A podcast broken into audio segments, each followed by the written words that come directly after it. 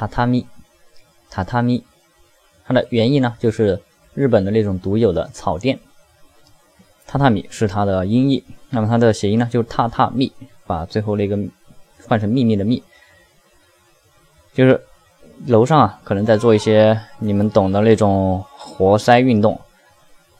那种活塞运动呢就产生这种踏踏踏的声音，然后就泄露了这个秘密，那楼下的人就知道你在干嘛了。榻榻米。